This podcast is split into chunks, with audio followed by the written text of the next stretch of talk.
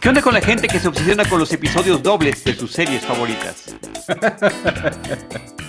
Bienvenidos a Seinfeld, un episodio a la vez. Yo soy Iván Morales. Yo soy Charlie del Río. Y hoy vamos a hablar de, Ay, no tengo apuntado qué número de episodio es. 83. Es el episodio número 10, 18. 19. parte 2. 19, ¿no? Ah, claro. Claro, sí, sí, sí, sí, sí, sí, sí, porque sí. Perdóname, estoy haciendo esto todo mal, Charlie. Vamos a empezar de nuevo. Bienvenidos a Seinfeld, un episodio de la vez. Este es nuestro episodio número 83 y vamos a hablar del episodio número 19 de la temporada 5. Se llamó The Raincoats y se transmitió el 28 de abril de 1994. Es la segunda parte de un episodio doble y tú prometiste hacer un recap de lo que vimos en la primera parte. Previamente en Seinfeld, episodio a la vez, platicábamos de lo interesante que resultaba este episodio, que justamente creció a partir de que la historia, conforme la plantearon los escritores a Larry David y Jerry Seinfeld, iba tomando muchísimas subhistorias y dijeron, no, esto no nos va a alcanzar en un solo episodio, ¿por qué no lo hacemos doble? Y también platicábamos de la perspectiva que teníamos nosotros como espectadores, que este es pareciera, y esto era una simple perspectiva personal, pareciera que estamos viendo la película de Seinfeld. Es un, es un episodio mucho más largo de lo normal, donde no solamente tenemos a los cuatro protagonistas eh, clásicos, sino también tenemos a personajes secundarios como los papás de George Constanza o como los papás de Jerry Seinfeld, donde además está el atrevimiento de traer nuevos personajes como una nueva novia para Jerry, un nuevo novio para Elaine eh, e inclusive algunos amigos eh, que se supone ya tienen niños de antaño y que jamás habíamos visto, más una pequeñita cerecita en el pastel, que es la presencia de Wayne Knight en su personaje de Newman, que siempre me parece fantástico. ¿Sí dije su nombre bien? Eh, Wayne Knight, sí. Sí, muy bien. Es que se congeló tu imagen y no sé si es de mi lado o de tu lado. Ah, no sé. ¿Ya estoy bien? Ya estás bien, ya estás bien, ya estás bien. Ya te, ya te veo y te escucho otra vez.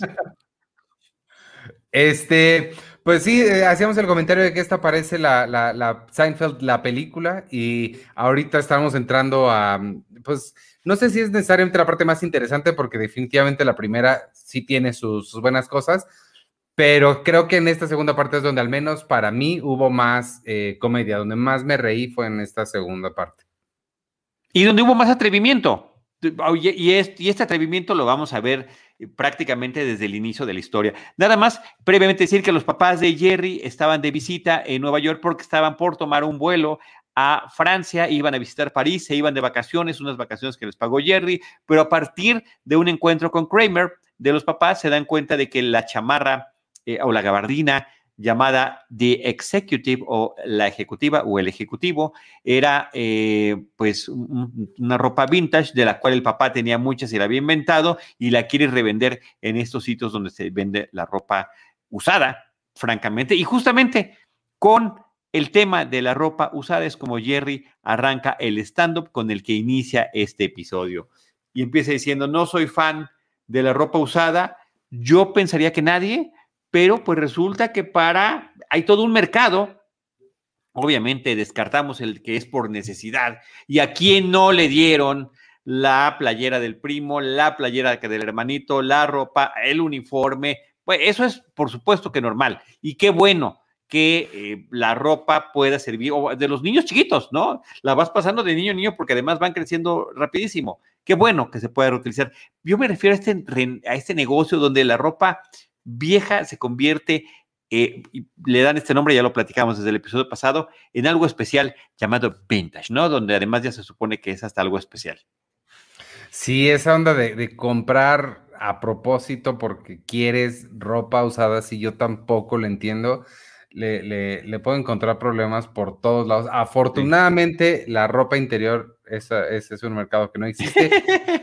Él hace un comentario de los de la ropa interior de hombres que la, usamos hasta que se deshace. No, es mi caso, yo suelo cambiar de cosas muy rápido porque, porque me gusta cambiar de cosas, pero, pero sí, no, este, no, la ropa usada ahí sí, sí paso. Pero está interesante este comentario. El hombre utiliza la ropa interior hasta que literalmente las moléculas se empiezan a separar por sí mismos y se desintegran.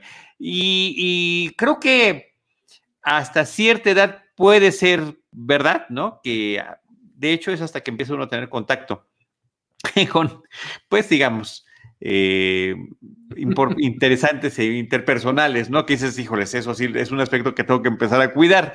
Pero creo que sucede algo similar con las carteras, ¿no? O sea, las carteras hasta que ya de plano la ves absolutamente inservible, te es difícil desprenderte de ella. Dice Jerry que las moléculas de la ropa interior se, deshacen y que uno simplemente le sopla como diente de león y la lanzas por la ventana. Por eso no hay eh, venta de ropa interior usada. Fíjate que de carteras, yo hace no, o sea, ni siquiera puedo recordar la última vez que compré una cartera porque esas me las tienden a regalar y solo cuando me la regalan es que cambio la que tengo. Es que cambies. Pero sí te, o sea, pero sí la ves y dices, esta cartera ya merece un cambio, ¿no? Sí, total, totalmente. ¿Y la tienes atiborrada de cosas? No, eso sí no, sí la tengo bastante vacía. Bueno, no entremos mucho en ese comentario porque hay un episodio que lo toma y que me parece que es da en el clavo también. Sí. Este, pues entonces ya nos vamos con el episodio eh, eh, formalmente, bueno, comienza con, con el stand-up y después nos vamos al cine. Está Jerry que por fin cayó a, las peticiones de todo mundo que le decía que tienes que ver la lista de Schindler. Está por fin en el cine.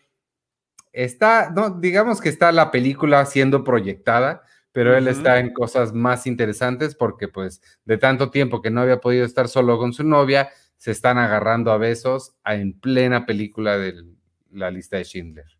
En el cine Regency, que es la toma exterior que, nos muestran al inicio, y justamente está este recorrido por las butacas, eh, donde vemos a la gente llorando, conmovida, eh, y de repente llegamos a la butaca de Jerry y de su novia Rachel, resulta que ellos andan en, eh, bien entrados en su besuqueo, y al mismo tiempo sube la cámara y resulta que en la fila de hasta atrás está Newman sentado, que los está observando con cierto resentimiento, no sé si es resentimiento por lo que están haciendo o por el hecho de que estén haciendo eso mientras está una película como La lista de Schindler. Por cierto, que se escuchan palabras en alemán, dudo ah. muchísimo que se trate, lo traté de investigar, Ivanovich, porque sí me llamó la atención, yo dije, a lo mejor agarraron algún documental alemán, que seguramente algo se hicieron, porque no es la lista de Schindler lo que se está escuchando eh, mientras estamos en ese recorrido de las butacas eh, a media luz viendo lo que está sucediendo en la sala. Yo tenía eso de lo notas. Sí, digo, no hablo alemán, entonces no sé reconocer lo que, lo que allí haya sucedido, pero es... Ivanovich, te me estás este cortando y, y, no sé si soy yo o eres tú. si alguien nos está viendo, que nos diga si, si nos están viendo bien a ambos o si alguno se está cortando. No te escuché lo último. No, se me hace que soy yo porque la conexión acá sí está medio gachita. Ok, es que no se escuchó todo lo último que dijiste sobre la duda que teníamos de si era o no era el audio de ah, la lista de Schindler. Nada más que yo también lo había apuntado porque me dio curiosidad saber si era o no. Sí, sí, no, no encontré el dato. Este, bueno, de ahí nos vamos al departamento de Jerry. Sus papás le preguntan que cómo estuvo la película, que qué le pareció. Le comentan sobre el color rojo que se utiliza por ahí y Jerry no tiene idea de qué están hablando. Nada más eh, les dice, ah, sí, sí, me pareció interesante, pero pues no sé, porque no tienen nada que decir, obviamente, ¿no? Sí, no, además, ¿qué te pareció el blanco y negro? Este, no, bueno, pues toda la, toda la eh, ¿Qué tiene el blanco y negro? Pues toda la película, ni cuenta me di. Y el color rojo, pues no supe. Oye, las tres horas se pasan volando. ¿Y qué final con la lista? Sí, qué lista, dice. dice, la podría ver otra vez. Este... Ahora, oye, nada más déjame dar un dato curioso que sí lo quiero meter de una vez. Vale la pena recordar, porque creo que ya lo hemos platicado en alguno de los episodios previos, que hay una anécdota de que durante la filmación de la lista de Schindler, el propio Steven Spielberg, mientras estaba en Europa, pidió que le trajeran videocassettes de Seinfeld, se les pidió a uno de sus, de sus amigos eh, productores para aligerar en las noches y en el descanso en su hotel las jornadas intensas, no solo de trabajo, sino emotivas de lo que estaba retratando. Eh, con esta película. Entonces, se supone que a propósito de esa anécdota que había en torno a Spielberg y a eh, la lista de Schindler es que tanto Seinfeld como Larry David se dan la licencia para hacer esto, que es el gran atrevimiento, me parece, de, eh, del episodio, ¿no? Así como siempre están viendo hasta dónde pueden llegar, qué fibras pueden tocar, qué es políticamente correcto, hasta dónde, ¿no? Con una película tan sensible y, hay que decirlo, solamente siendo ellos eh, judíos, pues justamente pueden incursionar en este tipo de humor negro, ¿no? De, de llevar hasta esos excesos la broma. Y apenitas, porque yo me imagino que eso sí, sí ha de haber causado controversia en su, en su momento, ¿no? Sí, sí, seguro. Este, de ahí eh, nos vamos a la tienda de, ropa vieja. Kramer le dice que no pueden, le, explica al señor que va a comprar la ropa que no pueden abrir el garage. Eh, en ese momento George llega por, para comprar la ropa que había vendido, que era de, su papá, e invita a Kramer a cenar esta famosa paella que había preparado su mamá. Este, y, Kramer le comenta de este acuerdo que llegó con el papá de Jerry sobre para vender los, las gabardinas. Le dice que le van a dar el 25%. A George esto le parece nada. Le parece que lo están este, estafando porque él está haciendo todo. El legwork que le llama, todo el trabajo lo está haciendo él. y, él y terminamos con el tendero reclamándole que le vendió ropa con polillas.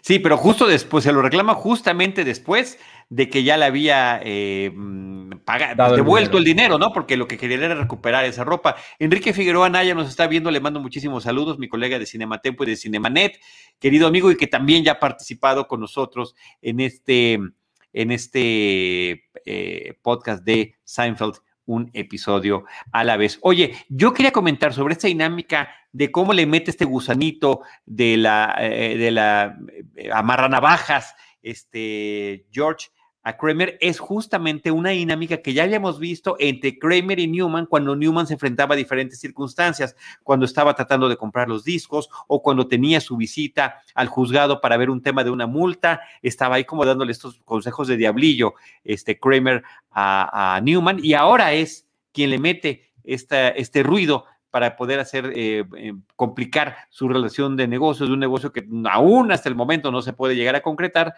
entre Kramer y el papá de Jerry, ¿no? Que justamente, además, hay una razón, no lo está haciendo de gratis eh, George, es por el hecho de que se siente eh, eh, pues agraviado porque los papás de Jerry no han querido aceptar la invitación de los papás de George. Despechado. Despechado, exactamente, despreciado. Este, de ahí nos vamos al departamento de Jerry y aquí es cuando Kramer lo confronta pero antes llegamos y el, papá también ya tiene sus dudas sobre el 25%, porque pues dice, las, los, los abrigos, las gabardinas, yo las he guardado durante tantos años, ¿por qué le voy a dar 25%? Considera que debería darle mucho menos. Entonces, cuando llega Kramer a decir, oye, estaba pensando sobre nuestro acuerdo, el papá le dice, sí, yo también, fíjate. Y Kramer le pide mucho más, le pide, eh, me parece que son 35, el papá le propone que sean 15 y bueno, para no estar peleando, vamos a quedar en 25. Y regresan el trato original, ¿no? que eso es lo chistoso del asunto. Además, oye, con el hecho este curioso de que entra fumando puro el, el personaje de Kramer, ¿no? Sí, eh, eh, me, gustó mucho esa dinámica de que se van a los lados extremos para regresar a donde estaban originalmente. Al, mismo punto, sí, eso es, lo, eso es lo chistoso de esa escena. Oye, ahorita regresamos otra vez a la tienda de ropa usada y ese es el momento cuando ya, eh, que ya estaba yo adelantando un poquito, cuando George le devuelve el dinero al otro y el otro le dice, le dice bueno, dame la ropa, ¿no? dice, pues ya la, ya la incineré, esto apenas me va a alcanzar para la fumigación, ¿no? Por la polilla que tenía esta ropa que tú tenías. Entonces, bueno, se ve sorprendido George y no puede mm, ya ni siquiera enfrentar a este fulano, ¿no? Pero, además el, otro, el otro tenía razón. Por supuesto, me gusta que George tampoco hace tan, o sea, sí se ve eh, afectado, pero tampoco hace el, gran intento por pelearlo, como que un poquito sí lo acepta de, ah, Resignación total. total, totalmente. Este, de ahí regresamos a la, cafetería, eh, están Jerry y Elaine, hablando sobre el, novio de, de, Elaine, que ya se me, se me fue su nombre. Aaron se llama el nombre, el, actor, el personaje. El actor es Judge Reinhold. Sí me Reinhold, así es. este, están hablando sobre sí, que si no, no, no, no le parece raro que, que un hombre haga tanto, ¿no? Por, por alguien que no conoce. Está, está muy raro que sus papás se la estén pasando también con alguien más, pero a Jerry no le, no le parece tan mal porque al final de cuentas no lo tiene que estar haciendo él, son cosas que él ni siquiera se le habían ocurrido hacer, ¿no? Sí, o sea, les, les, termina extrañando mucho. Hemos hablado mucho de estos personajes a lo largo de estas casi cinco temporadas que estamos a punto de concluir, de lo egoístas que son. Y es parte de la característica y era parte también de la propuesta, porque siempre teníamos personajes muy generosos, nobles, eh, ejemplos a seguir. Y Seinfeld y, Larry dijo, no, los nuestros van a ser así. Entonces a ellos se les hace raro y tienen que sentarse a platicar de por qué alguien es buena gente, por qué alguien hace cosas por los demás sin, eh, con alguien que acaba de conocer. Y bueno, dábamos inclusive una teoría sobre la actitud de Aaron, ¿no? De repente pareciera que le hace falta una, figura paterna y materna. Quién sabe cuál sea su historia, pero a ellos se les hace sumamente extraño. Y después surge la anécdota de, de que había ido al cine, Jerry, no precisamente a ver la película, y cuando se lo platica Elaine, surge lo que me parece que es la gran frase de este episodio. You were making out during Schindler's List, ¿no? Estuviste besuqueándote, o creo que aquí en México decimos fajando, durante la lista de Schindler. y es una frase que después se repetirá en otras ocasiones. Ah, me, gusta mucho la reacción de ella. creo que la forma en la que ella lo dice es lo que hace que, que eso funcione totalmente. No, y la justificación que está tratando de dar Jerry, ¿no? Los dos estamos viviendo con nuestros papás, no hemos tenido tiempo de vernos, no ha habido una ocasión para estar solas, sí, pero aún así, no, por supuesto, decirle, no es justificación para esto, ¿no? Y al mismo tiempo tenía unos instantes que estaban cuestionando la cordura de Aaron eh, en torno a su amabilidad, ¿no? Eh, y ahí, entre esos extremos están manejando.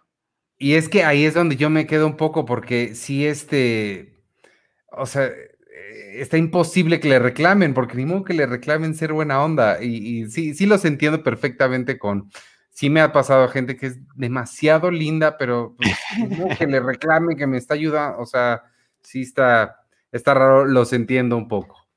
Sí. Eh, de ahí nos vamos a, vemos a, Newman eh, llegar al departamento de Jerry con esa cara tan característica de Wayne Knight que lo hace fantástico. De pilluelo, de que está a punto de hacer una maldad. Y e, exacto, de pilluelo. Y la mamá de Jerry me encanta que lo recibe con el Hello Newman. Está increíble, eso es un detallazo, ¿eh? eso es un detallazo, porque nunca le habíamos visto recibir a Newman y resulta que lo recibe con el mismo recelo, con la misma distanciamiento y la misma expresión que utiliza Jerry Seinfeld. Es un detallazo que lo haga la mamá.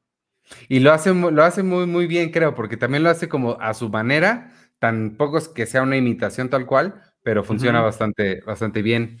Este, y, también la forma en la que les cuenta Newman también es, ah, bueno, me parece una, eh, dice, e, es muy bueno que Jerry no hubiera ido con ustedes, tenía las manos llenas. Este, les dice que se estaba besando eh, y la frase que utiliza es, un espectáculo más ofensivo no puedo recordar. un espectáculo oh, completamente ofensivo, como lo describe Newman, que además había llegado con el pretexto de que estaba buscando detergente, ¿no? Así, además. ¿Cuántas veces ha hecho eso? Y, y, les termina diciendo, pero no lo escucharon de mí, ¿eh? Ah, claro, sí, sí, sí. Fue nada más a sembrar ahí el, chisme vil y vulgar para poder enfrentar a sus papás. Y instantes después, ya que se había ido Newman, llega Jerry y lo primero que hacen los papás, muy al estilo de Aaron, porque lo acorralan y le hacen un close talker los dos, este, es, para preguntarle qué es lo que había hecho y que no nos mienta. ¿Cómo pudiste hacerlo? Le dicen los papás. y, este, y, pues se da cuenta de que el que lo que el que lo este, delató es ni más ni menos que Newman. Y les dice que no pudo evitarlo, ¿no? Este, eh, en, ese, en ese momento también ya habla el, amigo del papá, que, que, tú sabes muy bien su nombre. Sí, el señor Clampus, Jack Clampus, pero espérame, antes de eso me encanta cómo dice Jerry, cuando se trata de justificar con los papás, pues es que empezamos a besarnos cuando empezaron los avances y cuando nos dimos cuenta la guerra había terminado. Ah, sí. que me parece que eso está muy bien. Llama Jack Clampus, este, ya con su mano cortada, tiene la mano vendada, ¿no? Y está platicándole al papá sobre el tema de las cajas de las gabardinas. Se supone que este hombre, que es su vecino y que es su amigo, eh, tiene llave del garage, pero pues no pudo abrir la puerta, entonces rompió la ventana y metió la mano para entrar y entonces se cortó y se lastimó y, una vez más está ahí la esposa del vecino. Eh, pues regañándolo, ¿no? Y siguiendo, eh, avivando este enfrentamiento entre el papá de Jerry por lo que acaba de hacer, ¿no? Hay aparte con el tallazo, porque Recordemos que se supone que al día siguiente es cuando parte en la tarde el avión hacia París, que no se deben de perder los papás porque es el regalo de viaje que les dio Jerry, y había pedido al vecino que pagara eh, o que pidiera pues el envío express para que llegaran al día siguiente de Florida a Nueva York en la mañana las cosas y dijo el otro, no, lo pedí para la tarde porque costaba 10 dólares menos, ¿no? Aparte, sentía que les estaba ahorrando un, una lana y la mamá dice, no, no vamos a perder ese vuelo y el papá dice, no, después iremos a otro lado. He llegado demasiado lejos, no puedo detenerme. Es tal su ansia de poder vender esas gabardinas que llevaba tantos años guardando que está dispuesto a perder su vuelo a París, que además ya lo habían mencionado que era un charter, ¿no? O sea, que no había posibilidad de, de recuperarlo o cambiarlo. Y esa es la parte que yo no entiendo, que la semana pasada te dije que hay algo que yo tengo mucha duda sobre eso. No entiendo por qué no podía recibir las cajas Kramer y ya. O sea, ¿por qué tiene que estar ahí el papá? Claro, ¿por qué recibirlas él personalmente? No, sí, eso es, un absurdo. Es una de esas cosas que no necesitamos que el espectador se pregunte porque si no arruina la construcción dramática del episodio. No es que dije, pues tal vez por la época algo era diferente. No, no, no. Ni siquiera porque la justificación hubiera dicho es que venía en nombre de tal persona y tiene que firmar, pero ni eso porque pudo haber sido otra persona, pudo haber sido alguno de los que se quedaban, dando Jerry como Kramer, y, de hecho, pues en algún momento cuando vamos que reciben las cosas, pues no hay nadie que les esté eh, tratando de entregar un contrarrecibo o algo, ¿no? Sí, no, como que las enviaron como equipaje de ese vuelo y ya no, no mensajería tal cual. Así es, así es. Este, pero bueno, antes de eso, nos vamos a la casa de George. Frank eh, está, está muy sacado de onda porque no entiende cómo pudo haber desaparecido su ropa, que la tenía de vacaciones allá. Y eh, Estelle ya está muy eh, resignada que no van a ir los Seinfelds y dice, pues al fin que ni me caían bien, no, no, como si no le importara. Y en ese momento llega Kramer a disfrutar de la, de la paella y trae puesta la camisa que Frank había desechado y que él compró como ropa usada y pues por supuesto en ese momento lo, acusa de haberle robado su ropa. Sí, no, que además eh, pues no tenía ni, ninguna idea este Kramer que se trataba de las playeras del papá de, de, George. Él las compró en esta tienda de ropa usada a donde había ido George a deshacerse de la ropa de su papá sin su consentimiento. Entonces, primero, Frank Constanza estaba buscando su ropa, no la encuentra y de repente entra Kramer, la trae puesta, pues se le va sobre él, ¿no? Acusándole que se le había robado, mientras que la esposa, la señora Constanza Estela, está, eh, bueno, endiosada, este, ay, qué bien te ves. Eh, pues claro que se ve bien, es mi playa, dice Frank, es la que usaste en nuestra luna de miel, ¿no? Entonces parece que está mirando de manera romántica al propio Kramer. Eh, en ese momento, eh, bueno, Kramer les, les, dice que va, que seguramente va a perder el vuelo por lo de las gabardinas y George se le ocurre algo, no sabemos qué es, podemos más o menos imaginarnos porque ya conocemos cómo funciona la mente de este señor, pero se le ocurre algo que puede ser una solución para el problema que él tenía de ir, de mandarles postales al señor del programa Big Brother desde París. Exacto, que era una cosa verdaderamente absurda. Y mientras tanto, este, en un momento de repente, otra vez parece que Frank ve un ratón, Kramer también, y los dos salen despavoridos. Ya habíamos visto que eran un par de, bueno, ya habíamos visto que Frank se acobardaba con el tema de los ratones, y ahora vemos que Kramer reacciona exactamente de la misma manera. De ahí nos vamos al, café y George le está diciendo su plan. Le pregunta, oye, ¿qué pasa con los boletos de charters que no se utilizan? Bueno, supongo que se pierden. Y a George se le ocurre la gran idea de él ir a París, él llevarse al niño y entregárselo a su papá y pues tiene un viaje gratis a París. Porque se me hizo algo un poco, poco característico para George, porque implicaría gastar pero, pero no es un mal plan. No, pero además, eh, más que eso, Ivanovich, me parece que el comportamiento de George patológico es preferir conservar y justificar la mentira hasta el último, eh, no, hasta el último paso, o sea, no tiene reparo. Pues en vez de confesar, no, pues fíjate que la verdad no quiero ser parte de este programa Big Brother, no, voy a llevar al niño para que veas que yo efectivamente tenía ese viaje que había inventado para no participar en el programa, ¿no? Eso es Lo, lo, lo, creo que sí, si uno lo viera desde otra perspectiva, efectivamente sería hasta perturbador, ¿no? Y dice Jerry, oye, pero yo pagué por esos boletos, sí, y yo te invito al desayuno. Claro, sí, no, no, había pensado desde ese punto de vista de, lo que se trata es de... Sí, de, de, no llevar la mentira al último extremo, ¿no? Al último momento. Este, de ahí ya, ahora sí nos vamos al aeropuerto, están recogiendo las maletas. Es lo que te digo que más que haberla mandado por mensajería, me da la impresión de que la puso en el avión y pues ya la gente la recogió del otro lado. Por supuesto que no hizo ni el menor intento por siquiera cerrarlas bien entonces llegan todos los, las gabardinas sueltas por todos lados. Este, Kramer le dice al papá de Jerry que hubieran ido a cenar eh, y, le presume, ¿no? De, la, de, la, de, la, cena que tuvieron. Y en ese momento vemos del otro lado, George llega con el niño, se están subiendo al avión, eh, le dice que, y, y, el niño me encanta porque se voltea y le dice, ni creas que te vas a quedar con nosotros en París, ¿eh?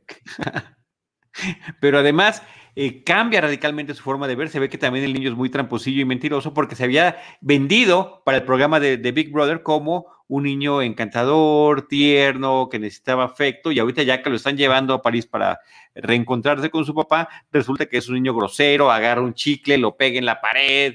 Eh, y, pues imagínate, es a lo que se va a enfrentar, el, precio que tendrá que pagar George por estar eh, llevando los límites sus mentiras. me, cayó bien el niño que le dice, ni creas que te vas a quedar con nosotros.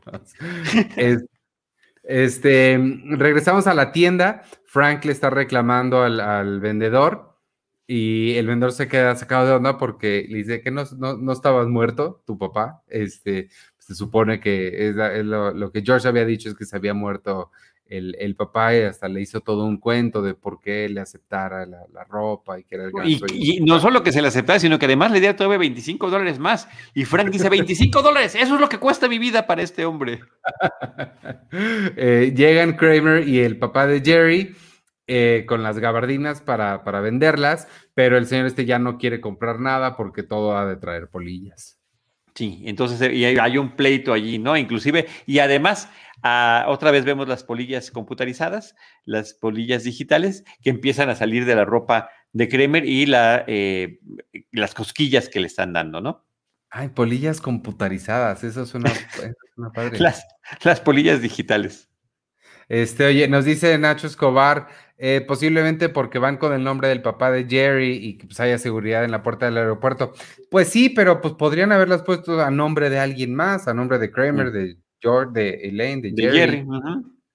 Este, bueno, de ahí regresamos a, ah, vamos a, Jerry en el departamento de, la casa de su novia, llega él a buscarla, le abre la puerta el papá, está la, muchachita atrás como si tuvieran 15 años los dos, le, pregunta que si puede salir y él, el papá le dice que no, porque escuchó de lo que habían estado haciendo, su cartero le dijo que... Sí la, habían cachado besuqueándose en la lista de Schindler y pues por supuesto es Newman otra vez el que soltó la sopa.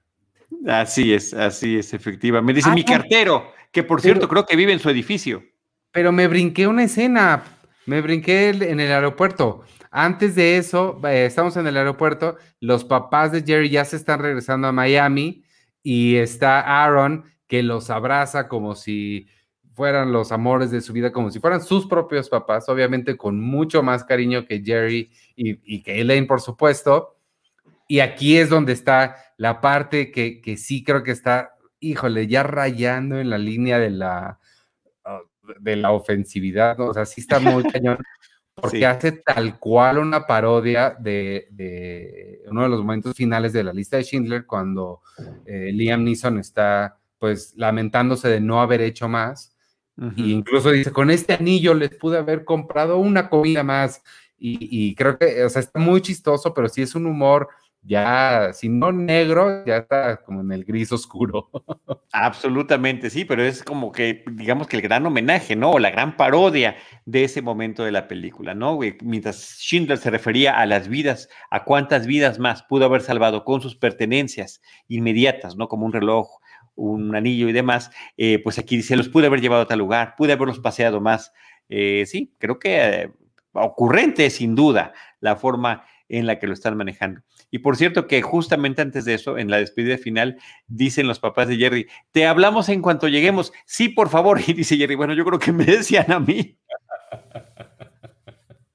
Ese pedacito me encantó. Y por cierto, se escucha la voz del anuncio de última llamada para el vuelo a Miami.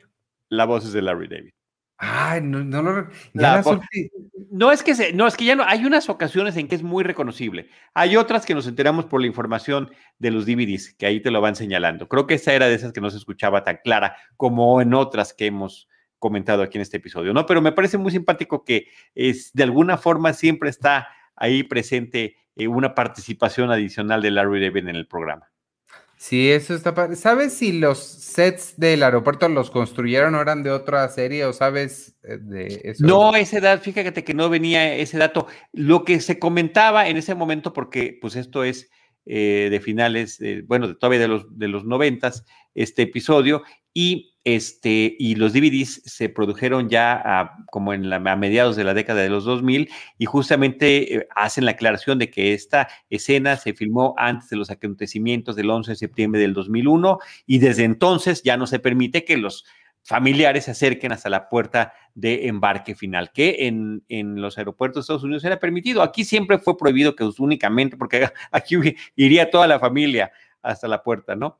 Este, pero en Estados Unidos sí era permitido poder despedirse hasta la puerta final y no, no solamente lo vemos en series, sino hasta en películas, ¿no? Donde corren hasta el último momento. Inclusive acabo de ver justo una escena de Theory Rock, eh, que ya es del 2007, 2008, eh, eh, la segunda temporada, y que esta Tina Fey, su personaje de Liz Lemon, tiene que comprar un boleto para ir a alcanzar a alguien, ¿no? Dice, deme el boleto sencillo, más barato que tenga, para poder hacer este, alcanzar a alguien, que es justamente Jason Sudeikis, por cierto. lo mismo hacen en The Office, tienen, cuando van a, se despiden de Michael, compran un boleto. Pero eso de, de, poder acompañar a la gente también arruinaría el plot de Mi pobre angelito 2, perdido en Nueva York, porque así es como se confunde de avión y se sube a otro. Eh, Efectivamente, así que sí, así que qué bueno que ya no se puede. Vamos a, vamos a, a, guardar ese, ese, dato, ¿no? Y bueno, y mientras todo eso pasaba con esa despedida entre Aaron y los papás, eh, las miradas que se echan Jerry e Elaine, ¿no? Son sensacionales de complicidad de que este sí está, sí está loquito, ¿no? Sí, totalmente. Este, bueno, ahora sí nos vamos a la, a la, escena que ya, que ya comenté un poquito del, en, la, e, en la tienda. Este, ah, no, en el departamento de la novia, perdón, cuando llega con el papá, que como adolescentes, él no la quiere dejar salir porque Newman lo vio todo. Eh, de ahí nos vamos al, a la cafetería.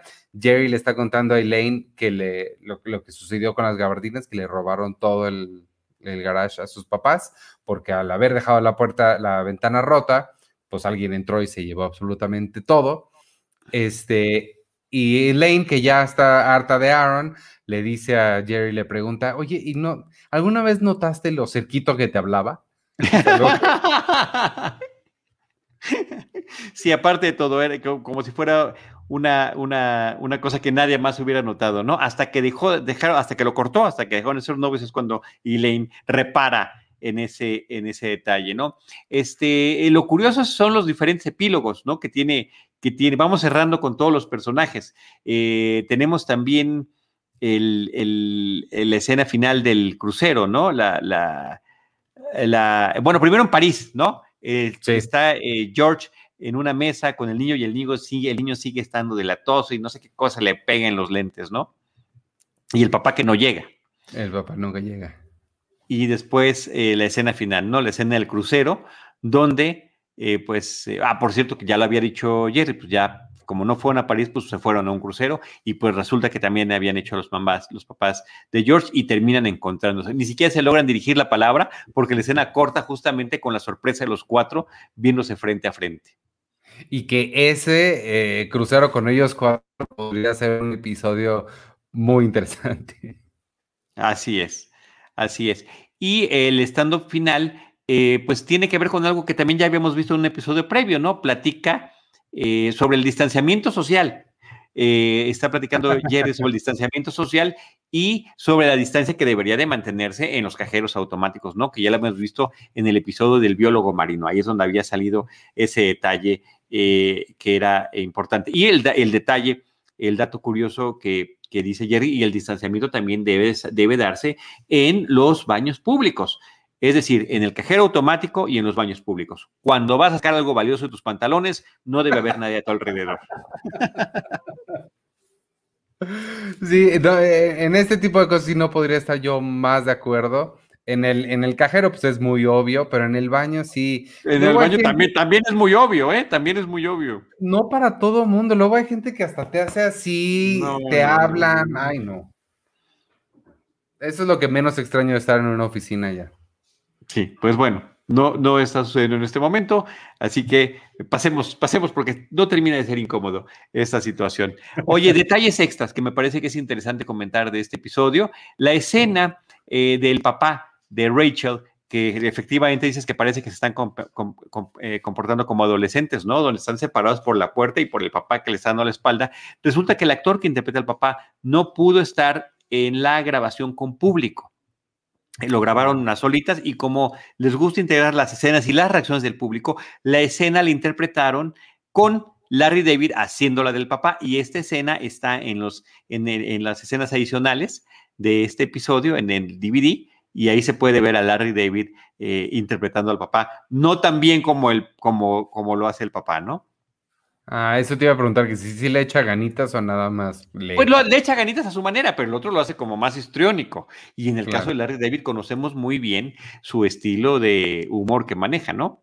Claro. Y hay una escena que está extendida, que también viene en las escenas adicionales, que es justamente al final cuando le está platicando Jerry este, em, a Elaine sobre el robo del departamento de, de la casa de Florida, que aparece el amigo de el que los invitó al, programa de Big Brother, ¿no? Y dice, oye, la cosa más rara que hubiera sucedido, resulta que me llegaron las postales de París de George, pero pues con sellos de Florida, porque se le habían dado, se, las habían dado a los papás de Jerry y pues el papá pues se acordó de eso y las mandó desde Florida, ¿no? Dice, pues me habían hecho este encargo. Ay, eso, eso está genial. Eso, e, eso me hubiera encantado verla, porque además sí, la da en la torre a todo el plan de, George. Así es. Y este, Stella Harris, la actriz que hace Stella Constanza, eh, comenta en las entrevistas del episodio pues, que sí le había parecido demasiado extremo lo de plantear el tema del besuqueo en, en, el cine durante la lista de Schindler, ¿no? Que le pareció que sí era demasiado. Pero luego se dijo a sí misma, bueno, es que solamente los judíos somos los que nos podemos pasar de la raya, ¿no? Pues sí, eso sí, pero sí, es que sí está manchadón. Sí, y la escena se le ocurrió a Larry David, no en el cine, pero sí en el templo. Dice que estaba en el templo y dice, ¿qué pasaría si yo estuviera ahorita, este, pues en una situación más cercana con una mujer? No, eso sí. Y que a partir de ahí. O sea, eso es lo que piensa Larry David mientras está en su templo. sí, no me sorprende, pero ese sí, ahí sí no. de hecho, igual en Curb Your Enthusiasm hacen algo así en algún momento. Ahorita me, me sonó. Eh, fíjate que en uno de los primeros capítulos de la primera temporada, no sé si están en el cine, creo que sí, que tiene unos pantalones él que como que no se le acomodan bien y este, una de las, eh, de las chicas con las que sale, eh, además amiga, porque en la serie estaba casado al principio, este, pues piensa que es otra cosa, ¿no? El, algo voluminoso que se ve ahí en, un bultito en su pantalón y era pues un pantalón que se doblaba raro cuando se sentaba, ¿no? Pero creo que sucede en un cine. Esa escena es lo que recuerdo yo. Por eso es con, la que lo estoy conectando. Y tengo un último dato curioso de la serie. Eh, que años de esto lo comenta también en una entrevista eh, Julia Louis Dreyfus, se encuentra con George Reinhold y, y, ella estuvo tratando de mantener la máxima distancia posible con él cuando lo saludó. Y ya que se fue, dice, ah, es que no era él, era su personaje. Wow. Entonces me parece que está muy simpático. Eso está buenísimo, qué bueno. Eh, esos dos me gustaron. Uno no podría ser parte del show, pero el otro sí me hubiera gustado verlo. Así es. Qué buena onda. Sí. Este, pues, pues muy bien, muy, muy bien este eh, episodio doble. Lo que decíamos, sí podría ser una mini película de, de Seinfeld, la película. Este, lo disfruté mucho, te digo, me, me, hizo reír más esta segunda parte, porque además creo que es donde van cerrando todas las pues, los chistes que iban contando al principio pero me, me, gustó bastante, me gustó mucho. Ah, bueno, y, y no, se nos olvidó un pequeño detallito también de, de, los estos múltiples epílogos que tiene. Cuando está en la cafetería, en la última escena de Jerry, entra campante este Newman a pedir sus pastelillos y demás, y de repente empieza a platicar de la película. Ah, ¿qué te pareció la lista de Schindler? No, ¿qué tal las atrocidades que presentan? Este, no serán nada comparado con lo que te va a pasar a ti y sale persiguiéndolo, ¿no? En un, en una escena de humor físico muy simplona, ¿no? Pero finalmente, eh, una vez más, eh, Jerry tratando de alcanzar a Newman para darle su merecido después de eh, que lo haya delatado, porque parece que a eso se dedica Newman, a estar delatando a Jerry, ¿no? Lo hizo con el caso del peluquero, ¿te acuerdas? Cuando había esta, eh, estos celos eh, profesionales entre los de la peluquería y ahora, en este caso, con la novia Rachel. Pues es que los carteros tienen que ser chismosos. Pues, sí. este, muy bien, pues entonces, si no tienes eh, más, eh, ¿cómo se dicen? Datos ¿Datito? adicionales extras curiosos, ya creo que ya los fuimos despachando conforme se hacía el episodio. Eso, mero, pues vámonos entonces. Muchas gracias amigos a quienes nos estuvieron siguiendo en vivo. Jesús Amarillas, que se lamenta por haber llegado tarde. Nacho Escobar, Siker 803, Miquel Torralbo desde Panamá, mira. Este, Víctor, que por ahí anduvo también y Enrique Figueroa, Sergio Porras. Muchas gracias a todos los que nos vieron en vivo y los que nos, nos estén escuchando el lunes, que transmitamos esto en todos los lugares donde escuchen podcast. Gracias. Este, este fue el episodio número 19 de la temporada 5 de Raincoats y nuestro episodio número 83 aquí en Seinfeld, un episodio a la vez. Yo soy Iván Morales y me pueden seguir en arroba Iván Morales y, y nada, despídete tú. Gracias, yo soy Charlie del Río. Me pueden seguir como arroba Charlie del Río y en el caso de Facebook como Charlie del Río Cine y Series. Listo. Adiós.